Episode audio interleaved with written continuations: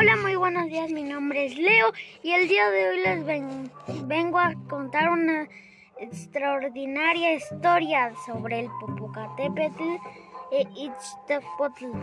Ixtatl era una bella princesa Tlaxcatl y Popocatépetl uno de los más grandes guerreros de su pueblo.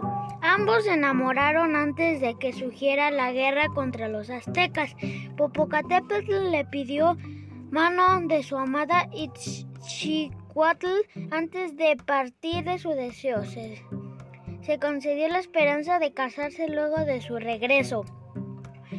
Así el guerrero se fue a la batalla mientras la princesa esperaba el regreso de su amor. Sin embargo, las cosas no salieron como lo esperaba, pues un enemigo le dijo a Chacan que Popocatépetl, lo cual era una mentira. La, la noticia entristeció a la princesa que perdió la vida.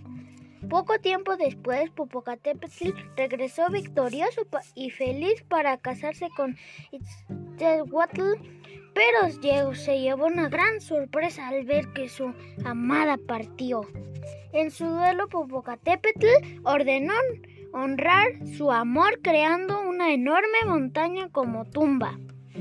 En la cima de la montaña el guerrero acostó a su amada y la besó y la dejó ir para verla más cerca del cielo.